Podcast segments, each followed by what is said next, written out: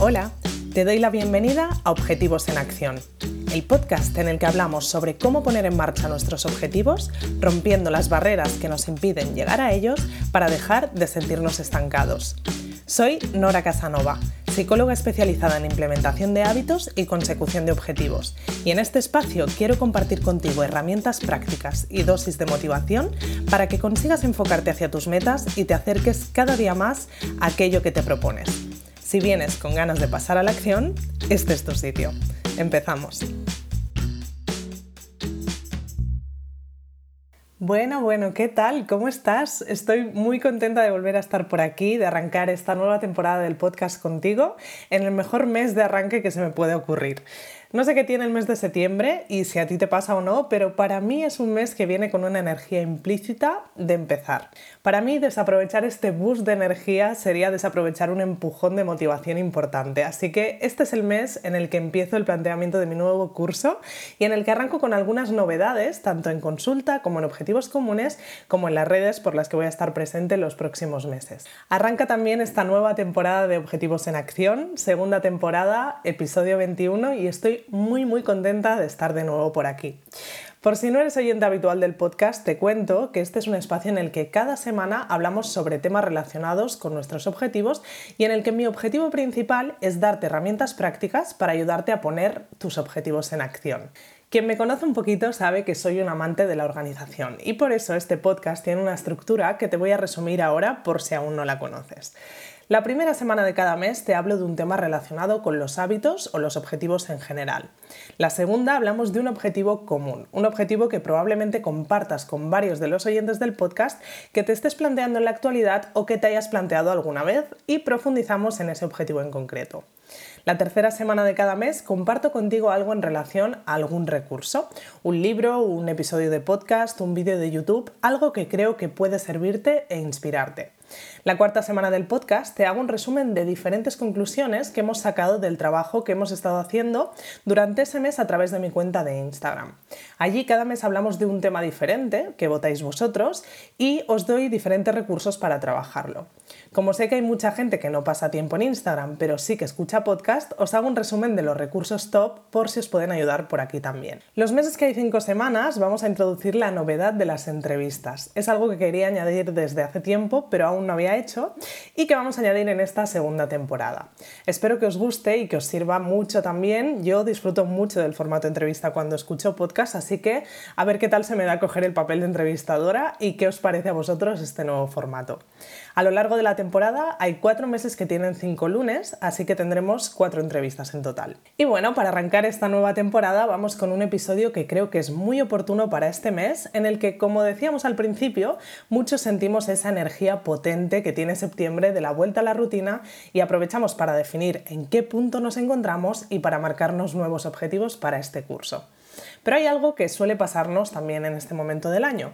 Llega septiembre, estamos motivados para empezar, tenemos en la cabeza diferentes objetivos que nos gustaría conseguir, vemos que algunos de ellos son los de siempre, pero va, nos sentimos suficientemente motivados como para planteárnoslos otra vez, le damos un poco de vueltas al tema, a ver cómo podríamos empezar, decidimos un paso por el que empezar con cada uno, por ejemplo, preguntar el precio de ese gimnasio que nos queda cerca o puede que incluso lleguemos a dar el primer paso de apuntarnos. Decidimos que recuperamos ese menú que estuvimos aplicando una vez hace tiempo y que luego cogeremos la rutina de hacernos menús diferentes. Decidimos que este año dedicaremos al menos una hora a la semana a estudiar inglés para seguir mejorando el nivel que tenemos. Bien, empezamos motivados, pero a las semanas empezamos a flaquear con algo. Y al mes se nos han olvidado los objetivos que nos propusimos. Siempre digo que en el proceso de consecución de nuestras metas hay dos fases, la fase de establecimiento de metas y la fase de ir a por ellas. Y siempre digo que solo si pusiéramos un pelín de estrategia en cada una de las fases y nos las planteáramos un poco más conscientemente, el resultado con nuestros objetivos sería radicalmente diferente. Para ponértelo fácil, he creado una guía paso a paso para ayudarte con esta estrategia y este ejercicio consciente en la primera fase, la de establecimiento de tus objetivos. En esta guía encontrarás detallados los cinco pasos clave que puedes seguir para en solo cinco días tener tus metas para este curso escritas en tu ficha de establecimiento de metas, habiendo tenido en cuenta esa estrategia que te pondrá mucho más fácil conseguir resultados diferentes con tus objetivos esta vez. Por supuesto, la segunda fase también es importante. Es la que trabajamos en objetivos comunes cada mes con todo lo que incluye la suscripción. Pero lo primero es lo primero y esta guía paso a paso la puedes descargar desde hoy y solo durante esta semana al suscribirte a mi lista estrella. La newsletter en la que cada día te escribo un email en el que pasamos un rato juntos y te hablo de hábitos y objetivos. Una guía que está pensada para que apliques desde hoy, lunes 5 de septiembre, hasta el viernes 9 y el fin de semana incluido. Para entonces tendrás tu plan de acción preparadísimo para empezar la segunda fase, la de ir a por tus objetivos, a partir del lunes que viene, 12 de septiembre. ¿En qué consiste esta guía paso a paso? Bueno, pues allí te he desglosado los cinco pasos que llevo aplicando yo desde hace años para plantearme mis objetivos y tener cubierta esta fase de establecimiento de metas teniendo en cuenta toda esa estrategia que te contaba. Con ella conseguirás un método detallado para establecer tus objetivos sin grandes complicaciones. Cinco ejercicios, uno para cada día, con el que en una semana tendrás esta tarea hecha. Además de darte la noticia, para que no te pierdas este contenido si es que te interesa, en el episodio de hoy voy a contarte el porqué de estos cinco pasos y por qué puede ser útil para ti aplicarlos y tenerlos en cuenta cada vez que decidas proponerte nuevos objetivos a largo plazo, utilices este recurso que te ofrezco o no. Una de las dificultades que nos encontramos a la hora de establecer objetivos es que al sentarnos delante de una hoja en blanco nos bloqueamos y no sabemos por dónde empezar. Esto es precisamente lo que quiero ayudarte a evitar con esta guía. Con la definición de estos cinco pasos, este proceso va a pasar de ser un momento que se te puede hacer cuesta arriba a algo muy fácil de aplicar e incluso divertido. Los pasos clave de este proceso de establecimiento de metas que trabajaremos con esta guía son 1. Definir tu punto de partida. 2. Volcar en una lista todo lo que quieres materializar este año. 3. Visualizar esta lista y traducirla en imágenes que la representen. 4. Crear tu vision board. 5. Poner tus objetivos por escrito. Vamos a verlos un poco más en detalle y a ver cómo los vamos a aplicar en este reto de 5 días al que puedes sumarte si te descargas la guía. El primer día definiremos tu punto de partida. Con un ejercicio que puedes hacer en unos 30 minutos podrás identificar en qué momento te encuentras en los diferentes terrenos de tu vida. Eso te ayudará a identificar en cuáles puedes trabajar para sentirte mejor y a reflexionar qué necesitarías en cada uno para llegar donde te gustaría. Este paso es clave y ayuda mucho a tomar conciencia del momento en el que estás para que te sea más fácil definir hacia dónde vas. Es interesante que te plantees cómo estás en este momento de tu vida teniendo en cuenta los diferentes terrenos que tienen influencia en tu día a día. Algunos de ellos pueden ser salud, familia, relación contigo mismo, ocio. En la ficha de nuestra guía tenemos en cuenta ocho terrenos diferentes de tu vida, planteándonos en qué punto estamos ahora con cada uno de ellos y qué queremos conseguir. Es interesante que en esta reflexión seamos realistas teniendo en cuenta nuestra situación actual y el tiempo para el cual nos estamos proponiendo esos objetivos. En el caso de la guía, la propuesta que yo os hago es de un año. En el día 2 vamos a trasladar todo eso que hemos identificado, que nos gustaría trabajar en los próximos meses para conseguir el nivel de satisfacción que queremos en cada uno de los terrenos de nuestra vida, en una lista a modo de lluvia de ideas.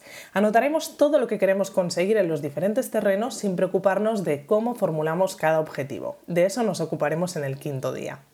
En el día 3 vamos a hacer un poco más tangibles estas ideas que hemos volcado de lo que queremos materializar a lo largo de los próximos meses y vamos a empezar a trabajar en nuestro vision board.